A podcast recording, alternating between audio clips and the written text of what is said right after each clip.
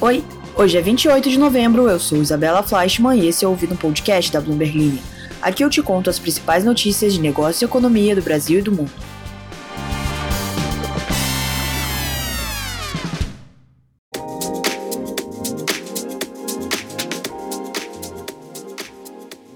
Bom dia, bom dia, queridos ouvintes. Quanto tempo, não é mesmo? Aqui quem fala é a tia Isa e eu tô ficando mais aqui no backup da Ana, né? Que, como sabemos, é a grandiosa host, anfitriã, apresentadora desse podcast. Mas hoje eu tô por aqui justamente para dar esse suporte para Ana, que se encontra sem voz. Então, hoje, enquanto a Ana está em seu período de silêncio, eu vou contar para vocês o que aconteceu, galera. A Americanas fechou acordo com os bancos também vou falar sobre a fusão da Eneva com a Vibra e o que está por trás da criação da terceira maior empresa de energia do país. Também vamos falar sobre as demandas da Faria Lima aos personal trainers e um plus sobre quem ganhou e quem perdeu com a Black Friday no Brasil, segundo dados do e-commerce. Você já se inscreveu aqui no podcast? Ativou o sininho? Se não fez isso ainda, faz aí se você gosta do nosso conteúdo, compartilha com seus entes queridos, marca a gente, segue a gente aí nas redes sociais e vamos lá! Cerca de 10 meses depois de entrar em recuperação judicial, a Americanas firmou um acordo com bancos credores, que respondem por cerca de 35% da dívida total de 42,5 bilhões de reais da companhia, segundo o fato relevante divulgado na manhã desta segunda-feira. O entendimento envolveu o Itaú, o Bradesco, o Santander e o BTG Pactual, segundo o documento, abre aspas, Acordo de Apoio à Reestruturação, Plano de Recuperação Judicial e Investimento, fecha aspas. Segundo dados originais da recuperação judicial, o Bradesco é o maior credor da varejista, seguido por Santander, BTG, Itaú e Banco Safra. Tem ainda bancos públicos como o Banco do Brasil e a Caixa. O próximo passo vai ser conseguir a aprovação do plano de recuperação judicial em Assembleia Geral de Credores, que está marcada para o próximo dia 19 de dezembro. O fato relevante confirmou a previsão de um aumento de capital no valor de 12 bilhões de reais pelos acionistas de referência da Americanas, que são os bilionários Jorge Paulo Leman, Marcel Teles e Carlos Alberto Sicupira, e de outros 12 bilhões de reais por parte dos credores por meio de créditos detidos, totalizando aí 24 bilhões de reais. A Americanas informou ainda que, depois das medidas de reestruturação, a previsão é apresentar uma dívida bruta de 1,8 bilhão de reais. Ficou acertada também a destinação de até 8,7 bilhões de reais para credores financeiros, por meio de um leilão reverso de 2 bilhões de reais ou pagamento antecipado de créditos com desconto de 6,7 bilhões de reais, segundo o documento. A proposta de fusão da Eneva com a Vibra, que criaria aí uma gigante com valor de mercado combinado de cerca de 50 bilhões de reais, pode resultar na terceira maior empresa de energia do Brasil. O racional por trás do negócio visa principalmente as oportunidades em transição energética, mas também abrange uma ambição da Eneva de se perpetuar no mercado. A Eneva anunciou na noite do domingo o envio de uma proposta não vinculante para a combinação de negócios com a Vibra. A proposta foi publicada em primeira mão pelo jornalista Geraldo Samor, do Brasil Journal. A expectativa é que a proposta de acordo, que envolve troca de ações, siga para os conselhos das empresas em aproximadamente um mês, considerando possível paralisação por conta do Natal, segundo uma fonte a par do assunto, que falou aí sob condição de anonimato, porque as discussões são privadas, falou aí para Bloomberg Linha. A proposta já tinha sido aventada pelas partes anteriormente, mas acabou não se concretizando. No terceiro trimestre desse ano, contudo, a gestora Dynamo, que detém cerca de 10% tanto da Eneva quanto da Vibra, voltou a provocar os acionistas de referência da produtora de gás sobre o tema, conforme apurou a Bloomberg Linha. A proposta voltou para ser discutida e foi oficializada na noite de domingo. A aprovação demanda a maioria simples. Hoje, na Vibra, o empresário Ronaldo César Coelho detém sozinho quase 10% do capital da empresa, além de ter um acordo para votar junto com a Dinamo. Nesse contexto, o plano de fusão teria aprovação potencial de aproximadamente 20% da Vibra. Já para a Eneva, a fusão traria mais longevidade ao negócio. A empresa nasceu de certos ativos das empresas de gás e energia do grupo de Ike Batista. E a Eneva tem como base de suas operações a produção de gás natural para termoelétricas. A empresa possui ativos de exploração e produção nos estados de Amazonas, Maranhão, Mato Grosso do Sul e Goiás. E essa não é a primeira vez que a Eneva busca uma fusão. A empresa já teria procurado outras empresas como a Petro Recôncavo, segundo a Prua Bloomberg Linha, mas as conversas não foram para frente. De acordo com uma fonte a par do assunto, que falou sobre condição de anonimato também, o plano da Eneva é se tornar ainda maior. O objetivo não se restringe somente às oportunidades de investimentos ligados à transição energética. O gás é considerado o principal combustível para a transição energética e garantidor de fontes intermitentes como solar e eólica, mas também a estrutura de capital da empresa, elevando aí a capacidade de endividamento e a busca por novas receitas.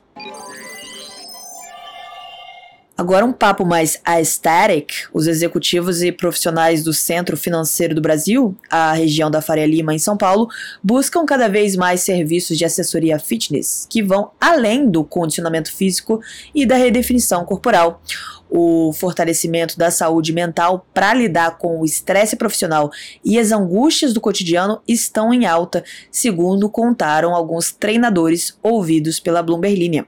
Esse movimento acontece em paralelo à expansão do segmento fitness no país, com plataformas mais amplas de bem-estar, como Gym Pass, Class Pass, Total Pass, enfim, entre outras. E o mercado fitness movimenta cerca de 2 bilhões de dólares por ano no Brasil, segundo a estimativa da International Health Racket and Sports Club Association, que é uma associação de empresas do setor. A Bloomberg Linea conversou com profissionais de fitness especializados no público de alta renda no mercado financeiro, que detalharam as particularidades na oferta e na demanda por esses serviços. O cliente de alta renda não quer mais só um treino para ganhar músculos e barriga sarada. Ele quer uma mudança de estilo de vida. Quem falou isso foi o personal trainer Fernando Fio, que atende clientes da região da Faria Lima e foi lutador de artes marciais. Ele disse que não pode revelar os nomes dos seus clientes por conta do sigilo da profissão, mas que presta assessoria online e presencial para executivos e empresários interessados em seguir a orientação para perda de peso e treinos personalizados. Ele falou o seguinte: Atendo empresários com academia em casa que me contratam para elaborar planilhas de treino. Já aviso que meu trabalho é mudar o mindset do aluno. Não ofereço soluções milagrosas. É preciso entender a jornada, segundo falou aí o treinador. E o educador físico e maratonista Eduardo Rocha, que é CEO da Clínica Movimento Reabilitação, também apontou um aumento da procura por treinamento físico personalizado para auxiliar o tratamento de ansiedade, depressão e distúrbios do sono, entre outras demandas. Ele falou o seguinte: não cuido só da parte física, mas também mental. Meu método é terapêutico uso a psicologia do esporte para melhorar o rendimento. Eu sou professor de xadrez que ajuda o paciente a planejar melhor os seus passos, aperfeiçoar sua estratégia, sua tomada de decisões, suas habilidades cognitivas, disse aí o profissional que contou já ter atendido os empresários como o publicitário Nizango Anais. Um dos perfis dos meus pacientes da Faria Lima segundo o Eduardo Rocha, é o do homem jovem, bonito, rico, que tem um apartamento dos sonhos, casado, pai do primeiro filho, mas que não sabe lidar com sua impulsividade. Usa o exercício físico e o xadrez para melhorar sua saúde mental, segundo falou aí o Eduardo Rocha. O CEO da clínica também escreveu outro perfil frequente que procura sua clínica na região do shopping JK Iguatemi, É o paciente mais sênior, acima de 60 anos, que está em processo de entregar a empresa ao filho, de deixar de ser líder, mas que busca preencher a sensação de ninho vazio. O educador físico, que se disse especialista também em dependência química, desenvolveu uma metodologia de reabilitação física para pacientes no contexto de desequilíbrio neuroquímico psiquiátrico. A ascensão de profissionais como Eduardo Rocha reflete um fenômeno de mercado mais abrangente.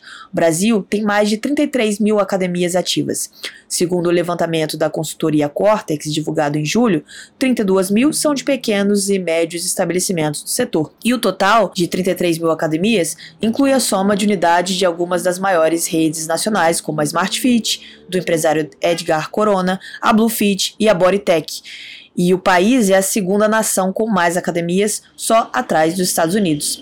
São Paulo, Minas Gerais e Rio de Janeiro são os estados com mais unidades no Brasil, segundo o levantamento da Cortex.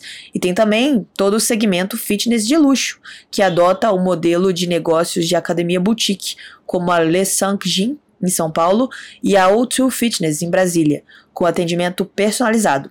A Cia Atlética, a Biorritmo e a Bodytech são outras redes voltadas para o público de alta renda. A tabela de preços de treinadores de executivos varia de acordo com as necessidades dos alunos. O Fernando Fio diz que seu programa de três meses de duração vai de 3 mil reais a 7 mil reais, a depender da modalidade de atendimento, online, presencial ou misto, e da frequência, de duas a quatro vezes por semana. E o Mercado Livre, a Amazon, a Shein e a Shopee tiveram os maiores ganhos no tráfego web e de aplicativos na semana da Black Friday no Brasil, enquanto Americanas, Carrefour e Pets apresentaram os declínios mais acentuados, segundo o relatório do Itaú BBA, com os resultados preliminares da temporada de descontos, que continua com a Cyber Monday na segunda-feira. Até a última sexta-feira, os dados de monitoramento do tráfego do comércio eletrônico indicaram sinais de uma demanda ainda fraca do consumidor, atribuída ao cenário de juros ainda elevados, apesar do início do ciclo de corte de juros pelo Banco Central e por conta também do endividamento das famílias. Os players estrangeiros, principalmente os asiáticos, confirmaram as expectativas do mercado de apresentarem um maior sortimento e ofertas mais competitivas avançando no mercado brasileiro, diante da crise financeira que se abateu nos grupos nacionais, como Americanas, que entrou em recuperação judicial em janeiro. Além disso, redes brasileiras como Casas Bahia, Magazine Luiza enfrentam dificuldades com redução de rentabilidade e aumento das despesas financeiras com o custo de suas dívidas e o relatório do Itaú BBA, assinado pela equipe liderada pelo analista Thiago Macruz, apoia sua análise inicial nos dados da SimilarWeb, que mede aí o tráfego da internet referentes ao intervalo de 1 a 19 de novembro. Nesse período, houve um fraco crescimento de 2% no tráfego na comparação anual, considerando uma amostra de varejistas. Isso não significa necessariamente conversões de vendas, sugere apenas sinais iniciais de uma demanda de consumo mais fraca na Black Friday, ressalvam aí os analistas do Itaú BBA. A Bloomberg Linha cruzou dados do relatório do banco com as parciais de outras consultorias de mercado, como alerta a diretora de negócios de varejo do Google Brasil, a Gleide Salvanha, diferentes boletins parciais de plataformas sobre o desempenho da Black Friday raramente coincidem com os números e as avaliações finais.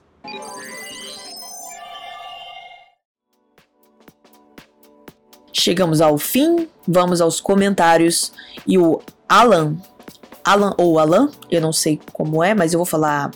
Porque a gente tem um colega aqui na Bloomberg Linha que é a Alan. Então, na minha mente está setado como Alan. Vou falar Alan. O Alan Avelar mandou ontem assim: Cadê a tia Isa? O Alan, eu tô por aqui. Estamos é, trabalhando em uns outros projetos aqui dentro da firma, então vamos ver o que vem por aí. E a Luísa falou: Oi, bom dia. Ouvi em um pod o comentário sobre sua árvore de Natal, apartamento pequeno. Faça como eu, coloquei uma guirlanda na porta do lado de fora de casa. Hashtag Feliz Natal. Luísa, é exatamente isso. Eu aqui tô gravando esse podcast do estúdio. Estúdio, que no caso é um estúdio mesmo, porque eu moro em um estúdio. É tipo um kitnet. Badunts. Então, as minhas decorações de Natal, no momento, são sapatinhos de Natal, é, sapatinho de Papai Noel e uma decoraçãozinha na porta. Então eu já me sinto pronta para descongelar a Mariah Carey. Inclusive, minha casa aqui tá com tanto glitter que parece carnaval. Aspira, aspira e acha uns brilhos ainda. Então, e que mais? Temos aqui também declarações de amor aqui do Pedro Paulo falando que ama o podcast. Eu também amo o podcast, também amo a Ana Carolina. Estamos todos no mesmo fã-clube, Pedro Paulo. E esse aqui é a hora que eu li a primeira vez, eu dei risada, hein? O Ira falou assim: Lembrei de uma coisa, um desquerido que me indicou o podcast. Hoje ele não fala mais comigo. Imagino ele ouvindo e ter que escutar a Ana falando meu nome nos comentários. Eu não sei nem o que comentar sobre isso, Ira. Mas é isso, né? Igual aquele meme lá do TikTok. A win is a win. Uma vitória é uma vitória, né? A win is a win e é isso. É, obrigada pela audiência. A caixinha de perguntas que eu estou abrindo aqui de novo agora está aberta para vocês, para é, elogios, é, perguntas, dúvidas, denúncias. Inclusive, se você tem uma sugestão de pauta, manda para mim, fala comigo é, uma dica de pauta açucarada aí, alguma informação que você não quer se identificar, você quer ser essa pessoa familiarizada com o assunto em condição de anonimato? Se você tem uma dica de história de negócios, conta para mim. Eu tenho dois e-mails, o isabela@bloomberglinea.com, de novo é isabela@bloomberglinea.com e o isabelafleischmann@proton.me. Para quem não conhece o Proton, é um serviço de e-mail que usa criptografia ponta a ponta de código aberto e, em tese, protege contra violações de dados, garante que ninguém acesse a caixa de entrada. Então, eu vou repetir aqui: é Isabela Fleischmann, se escreve Fleischmann, né, com E, Isabela Fleischmann, arroba proton.me. Tá bom? Obrigada, é isso, até amanhã voltamos com mais informações para vocês. Tchau, tchau.